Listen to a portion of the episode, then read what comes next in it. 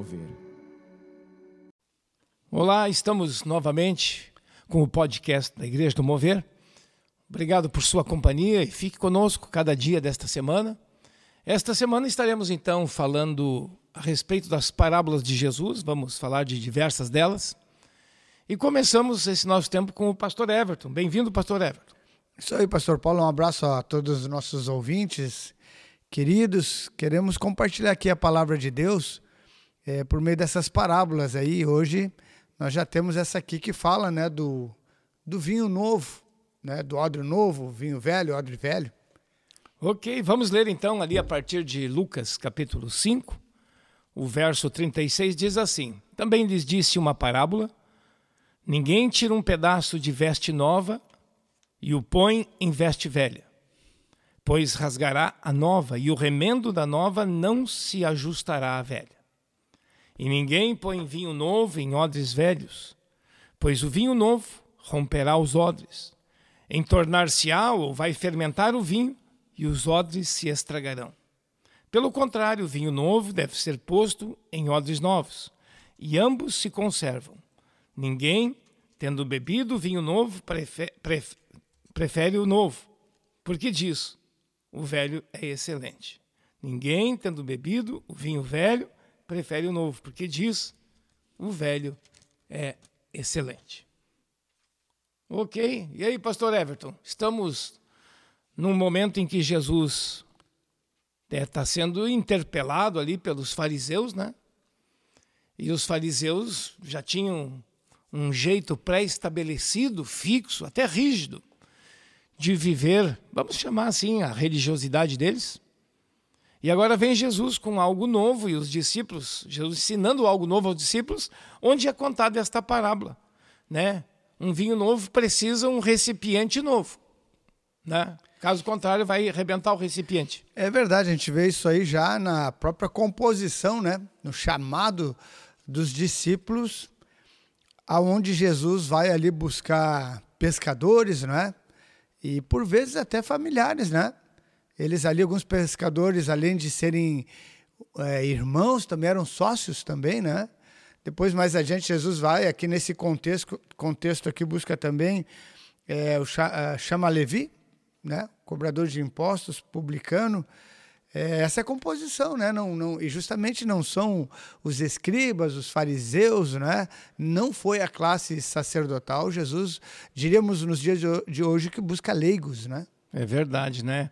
E essa parábola que Jesus conta, então, do que ele vinha trazendo a mensagem nova, precisava também, vamos dizer, mentes novas, né, pastor Everton? Verdade. Cabeças novas em e aí ele conta a questão do odre. O odre ele era feito do estômago do camelo. A maioria dos odres. Então, quer dizer, bem lavado aquilo tudo, né? bem limpo, e aí se amarrava a parte que é a saída do estômago e, a, e se ali se colocava vinho novo. Esse vinho não era o vinho pronto ainda, claro, aquela parte que vai fermentar, fermentar, e esse couro do, vai ter que esticar, exatamente o que o estômago até o nosso faz, né? Quando nos alimentamos, ele aumenta e diminui. Tem essa elasticidade. Então, quando era usado uma vez só, uma safra só, na safra seguinte já precisava outro odre, porque ia fermentar de novo a nova safra. E o odre não ia resistir, ele ia estourar porque já tinha expandido ao máximo, né? Pastor Everton, o que, que tu acha disso? É, eu, eu, a gente vê assim o, quão, o quanto interessante é Jesus escolher esse tipo de mentalidade, né? E se nós é, pensarmos nos dias atuais, é, como é lindo também quando alguém está se convertendo, né? Quando alguém ali é, já não sabe demais, né? Quando alguém, alguém ali não sabe o suficiente, quando alguém está disposto a aprender. Como é difícil, né? A gente querer ensinar é, quem diz que já sabe tudo. Né? Não, aí não, não aprende mais nada, né? Então Jesus escolhe aqueles é, discípulos ali, né, que não têm, claro, são judeus, têm algum entendimento né, é, da lei, da religião, mas não tanto que não possam aprender mais, né? Essa é escolha que Jesus faz. E nos dias de hoje a gente também vê isso aí, né, Pastor Paulo, essa Como é, é lindo ver quando alguém está interessado, né? Quando alguém está sedento, quando alguém está aberto, disposto a aprender, né? É, nos dias de hoje também é importante encontrar é, esses odres novos, né? É verdade. Tem um ditado popular que diz que não se ensina truque novo para cachorro velho. É verdade, é. É, olha, em muitos casos, até você que está nos ouvindo, pode, é um ditado popular verdadeiro. Mas agora, se você está nos ouvindo e está disposto a aprender algo novo, pode ser que você já tenha até anos de andar com o Senhor, mas está disposto a aprender algo novo. Nós, pastor Everton, eu, por exemplo, estou convertido há 40 anos. E tô, eu vou dizer, eu tenho sempre a aprender todos os dias algo novo da Escritura Sagrada, né? dos relacionamentos, conhecendo pessoas ou a nós próprios, sempre estamos aprendendo. Quer dizer, se a pessoa parar de aprender, é o fim dela, né? Dá para dizer até a morte dela. É verdade. A gente, é, quando ouve notícia, vai ter um seminário, né? Vai, vai ter uma conferência. Nós nos pre preparamos é, com total expectativa para esses momentos né, de ensino. Nós, nós a, apesar de talvez estejamos já aí é, 20, 30 anos de, de caminhada na fé, cada conferência, cada seminário, aquela expectativa ali é, que eu vou aprender algo novo, né? Quando nós aqui na Igreja do Mover, aí muitas vezes trazemos é, até palestrantes de fora, né? Então, uhum. nós vamos com aquela expectativa de aprender mais. É verdade. Isso, inclusive, a cada culto, a gente vem com a expectativa uhum. é, o que Deus vai falar com a gente através da palavra, da pregação, né? Então, tu está sempre ali predisposto, tu abre as escrituras em casa, o que, que eu vou aprender de Deus hoje? E esse é o esse desejo de sempre quero mais. Então, quer dizer, aí Deus derrama algo novo sobre o nosso entendimento, porque a gente está disposto a aprender. Agora, se a gente. Não, eu já sei tudo. Uma vez eu, uma pessoa me disse assim, pastor Ever, ah, não preciso mais ler a Bíblia, porque eu já li ela uma vez toda e eu já sei tudo. Bom, esse, esse é um odre velho, né? Acha, acha que já. Ó, esse acho que é o outro problema. Primeiro que não tem ninguém que sabe tudo, de, de assunto nenhum na vida. Mas quando alguém acha que sabe, né? Para mim, esse, esse é o, a coisa mais terrível que tem num ser humano. Ele, ele pensa demais a respeito de si próprio, né? Até a Bíblia diz: não penseis além do que convém a respeito de vós. Tem gente que pensa de menos, acha que se inferioriza muito. Mas tem gente que tem um ar assim muito soberbo, muito de orgulho, e diz, não, eu já já estou por cima, né? E esse, essa pessoa é o, é o odre velho. Deus não vai, hein, ó, ouvinte, até nos desculpe, mas eu vou te dizer, Deus não vai nem perder tempo em querer dar algo novo para quem acha que já sabe tudo. E nem nós temos essa expectativa, né? De, de, de ajudar ou de auxiliar alguém quando essa mentalidade está ali presente. Jesus, ele ele estava ali é, e quem mais do que ele, né? Quem sabia mais do que Jesus, né? Quem poderia mais do que Jesus? E no entanto ele está ali, né? Convocou Levi, publicano, é, um pouquinho antes aí nos versículos anteriores, ele come com pecadores, né? É criticado por isso, né? É, fala ali do jejum, né? No início que os discípulos de João e dos fariseus frequentemente jejum e fazem orações. E essa era a crítica para Jesus, né? E os teus, né? Comem e bebem, essa era a crítica. Então, quer dizer, Jesus, ele não tinha problema é, de investir, né? Num, num publicano, de investir é, em alguém que durante a vida ali era uma prostituta, né? Em alguém que durante a vida era todo errado. Jesus tinha essa expectativa de, de transformação. É, tanto que, se nós observarmos, os primeiros discípulos de Jesus, eles não vêm do ambiente aquele formal religioso. Se for da, da elite religiosa, não. Ele vem de pessoas simples. Olha, os discípulos praticamente eram os primeiros eram pescadores, né? Então, quer dizer, ele percebeu que aquela aquele pessoal que era extremamente religioso não tinha uma mente aberta porque ele vinha trazer. Eles já achavam é, o que nós temos que saber de Deus já estava formatado na cabeça deles e não passava daquilo. Né? Então Jesus começa lá no interior, na Galileia, né, até um lugar desprezado, e começa evangelizar, começa o reino de Deus, as manifestações do reino de Deus e o ensino, num ambiente que não estava congestionado. Se fosse numa, numa corrida de, com raias, Jesus corre lá pela raia três, quatro, bem, tipo, não corre na raia que está congestionada, né? Porque ali não ia sair grande coisa, ia perder tempo. É, e qual a, a, o objetivo de Jesus era ir ao mundo, né? Ir aos gentios, né? É, lá Atos 1:8 para ser testemunha, né? Tanto na é, Jerusalém, Judéia, Samaria e os confins. Pastor Paulo, nossos amados ouvintes, não tinha como ir aos gentios, né? Não tinha como evangelizar, como ir ao mundo é, hum. com justamente com os saduceus, fariseus, escribas, né? Jesus sabia disso, que para ir ao mundo, evangelizar o mundo, né, para que a igreja não se fechasse num, num, numa rodinha ou num clube né, social e ficasse restrito aquelas pessoas, Jesus precisava, eu diria ali, eu acho que começar do zero, né, com esses discípulos. É, tem que ser do zero, assim, ó.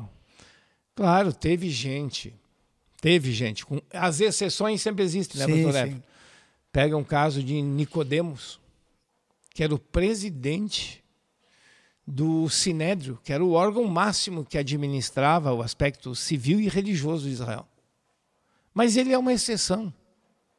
Um, um Saulo, que depois se torna Paulo, de novo, é uma exceção. Aqui, ó, citei duas exceções e a gente não tem assim muitos exemplos mais.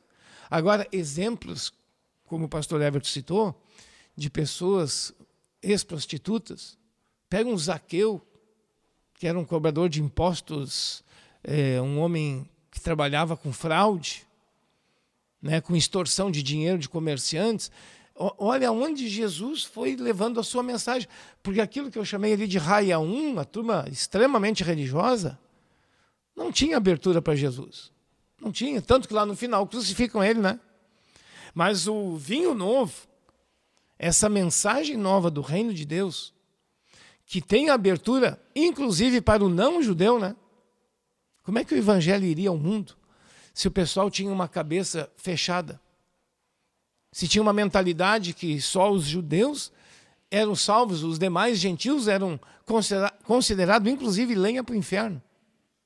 Já pensou? Então, não, ninguém vai evangelizar o gentil com essa mentalidade. Né? E Jesus tinha que realmente mexer na mentalidade deles. Não sei se o pastor Everton claro está lembrado.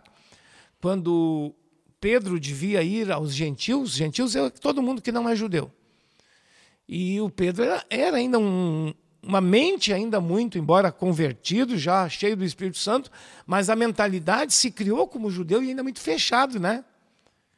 E aí Deus mostra a ele aquele tipo um lençol descendo do céu com animais considerados imundos que eles não comiam, né? Répteis. E Deus estava dando uma mensagem, olha, vai, vai aos gentios. E ele se negando, né? Deus insistiu, aí ele entendeu. Com resistência, né?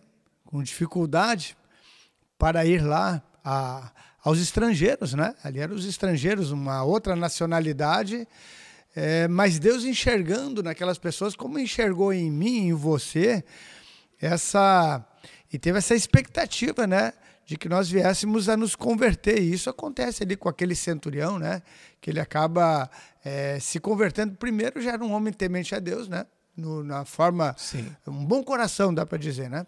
O, o, na aparição ali que ele teve ali, diz a, as tuas orações e as tuas ofertas subiram, né? a é presença de Deus, né? Então, faltava algo da revelação e justamente Deus tem que trabalhar aí com os preconceitos do Pedro, né? Para que ele pudesse enxergar naquele homem a transformação que Deus queria fazer.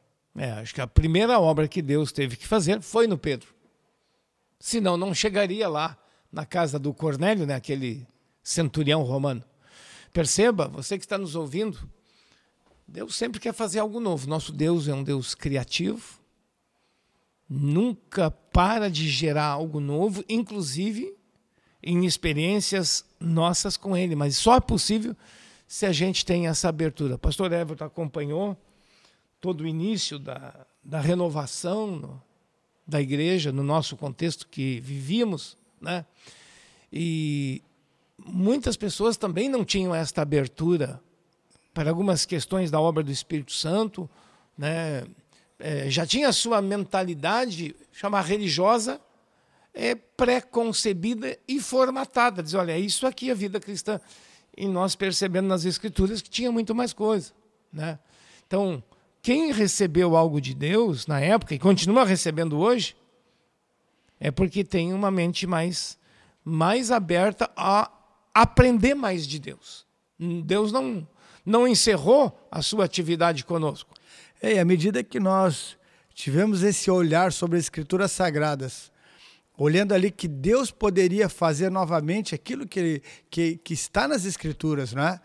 Então, nós, além de crer na palavra, nós também constatamos que Deus vinha operando por esse meio, né? E aí a gente começou a ter ali aquelas experiências né, de libertação, expulsão de demônios, né? É. A, a, cura pela imposição de mãos, que está lá em, em, Marcos 16. Aí, conforme nós, nós cremos na, na palavra, também começamos a ver os sinais, né? Que acompanham, diz lá Marcos 16, que acompanham os que creem. Né? Amém. E cremos de todo o coração que tudo que Deus fez, continua fazendo, né? E estamos sempre abertos. Queria que você, ouvinte, também estivesse aberto a Deus trabalhar mais na sua vida. O trabalho de Deus é infindável não tem fim. Quer dizer, é como se fosse um texto que Deus começou a escrever na nossa vida e não tem ponto final. Né? Inclusive, não é a morte que põe o ponto final, hein? Porque Deus vai continuar trabalhando em nós na eternidade. Não é a última palavra, né? É verdade, né? A morte não é a última palavra. Mas eu, eu estava lembrando também do, do apóstolo Pedro, que tem essa experiência ali com o centurião, né, com Cornélios, e que mais adiante ele ali é, volta um pouco, né, essa questão do, dos preconceitos, né, e numa outra oportunidade lá que, que o apóstolo Paulo chama a atenção do apóstolo Pedro, né, por ele estar constrangido com a chegada é, dos judeus, estando ele no meio dos gentios, né? Então, como é, a gente tem, deve ter cuidado, eu e você ter cuidado, né, com nossos conceitos, preconceitos, é, para poder chegar ao perdido, aquele que tem que ser evangelizado, né? É, e aqui estamos atravessando dias que se tenta derrubar preconceitos agora, bem nesses dias, não, o mundo inteiro está mexido por isso. Semana passada até abordamos um pouco o tema, mas não se derruba preconceitos por força, por violências, de um lado e nem de outro. Isso é uma obra que só Deus faz. E agora, inclusive em nós, uh, creio que todos nós, seja quem for que está nos ouvindo agora, você, eu, todo mundo, a gente tem certos preconceitos, às vezes com um tipo de pessoa, com um tipo de, de profissão, quem sabe, com tipo de formas de educar filhos. É, todo mundo tem preconcepções. Aí o outro que tem diferente, a gente já fica meio travado. O evangelho vem para superar isso. Está acima disso, né? É a oração sacerdotal, né? Lá de João 17, né? Fala lá dessa, desse poder de Deus que faz de todos um, né? São é homens, são mulheres, né? É, de todos ali, outras nacionalidades, estrangeiros, né? A gente está falando aí desse preconceito aí que o, que o judeu, a classe religiosa é, judaica tinha em relação aos demais. E a oração lá de Jesus, João 17, é a fim de que todos sejam um. E a gente tem vivido isso e tem experimentado, né? Não uma ideologia, mas a obra do Espírito Santo na nossa mente, no nosso coração, realmente nos faz um. É lindo, né? É. Sabe, lá em Efésios, capítulo 2, diz que Jesus derrubou a barreira da separação, o muro da separação entre gentios e judeus. Só no ambiente cristão cristão verdadeiro é que as barreiras criadas pelos homens é derrubada, né? Só de a gente poder adorar juntos povos, como como diz lá, serão povos de todas as raças, línguas, nações. Dizer, isso só pode acontecer num ambiente verdadeiramente cristão, né? É, a gente teve essa experiência de é, de fazer evangelismo, né, de missões lá na, na África, né, apoiando as missões lá, é, Guiné-Bissau ou também lá na Namíbia, né? É. Que, que, sentimento maravilhoso nós temos lá, né? Tivemos lá dessa, dessa unidade. Em alguns momentos, não sei se o pastor Paulo lembra, a gente foi lá, talvez com a expectativa de levar algo, e creio que levamos, né? Mas também nós fomos lá buscar, aprendemos lá também, né? É. Há, uma obra de Deus no meio daqueles povos lá na África, é, no qual a gente tem que respeitar, né? Porque o Espírito de Deus, ele ele está lá e está operando, né? Então a gente foi lá levar alguma coisa é, daqui do Brasil para lá, mas também aprendemos no meio do, daqueles povos lá na África, lá, algo maravilhoso. Né? Porque o Espírito Santo que opera em nós, opera em outras pessoas cristãs também. Então, um relacionamento de cristão para com cristão é aprendizado mútuo, ambos aprendem. Né? E o que Deus quer ensinar de novo, a gente estar aberto. Você que está nos ouvindo, né? Pode ser que você já tenha, claro, a sua experiência com Deus, da, do seu jeito, da sua, mas continue pedindo ao Senhor. Deus tem muito mais, muito mais novidades da palavra, novidades também da obra do Espírito Santo, né? Novidades de uma maneira de se relacionar. Não pensem que o seu jeito é o único é o único. Porque aí, pastor Eve, as culturas mudam o jeito até de adorar a Deus. Né? É, tem gente que adora de uma maneira mais, mais quieta, mais tranquila, até de hora também. Outros oram de maneira mais entusiasta. Isso eu acho que tem um traço cultural aí também. E não, mas não pode ter preconceito. Amém? Tu faz de um jeito, eu faço do outro, mas o objetivo é o mesmo, que é adorar a Deus. E esteja aberto também a outros jeitos. Não pensa que só o seu jeito é o único. Deus é um Deus de multiformas, tanto que cada um de nós é diferente, né? Na fisionomia, às vezes eh, algumas questões internas, mas esteja aberto para o novo, o novo que vem de Deus, e o novo de Deus às vezes vem através de uma pessoa, né? Vinho novo vinho novo a cada manhã, todos os dias, né? Amém. Olha o que Deus tem. Não, o odre é você, né? Você é o odre. Esteja, esteja aberto para receber mais de Deus, para as coisas de Deus fermentar, para poder borbulhar, né? O fermento faz crescer, né? E você vai receber mais de Deus se a sua mente na sua mente tem espaço e na sua fé tem espaço para isso. Bom, vamos orar, nós estamos aqui já sobre a hora. Nós te agradecemos, Senhor Deus, por este tempo aqui na tua palavra. E Jesus mesmo dedicou-se em especial a pessoas que tinham um coração aberto para o teu reino, para receber mais. Alguns já tinham algum conhecimento prévio, mas ninguém tinha o conhecimento do reino como o Senhor. E quem quis aprender, quem quis receber mais, recebeu. E quem não estava aberto, até talvez ouviu, alguns ali ouviram, mas não ouviram com o coração. Logo rejeitaram. Nós te agradecemos porque o Senhor sempre tem algo novo, novo da palavra, que nos alimenta. É como um pai e mãe de família que sempre tem um prato, um prato diverso para pôr na mesa. Assim é o Senhor. Não nos deixa dizer, ah, isso eu não gosto, aquilo eu não gosto, até sem ter experimentado. No nome de Jesus oramos e pedimos o teu reino, nas suas múltiplas manifestações, venha sempre sobre nós. Em nome de Jesus. Amém. Muito obrigado por sua companhia aqui com o podcast da Igreja do Mover e um abençoado dia para você. Amém. Um abraço a todos. Até amanhã.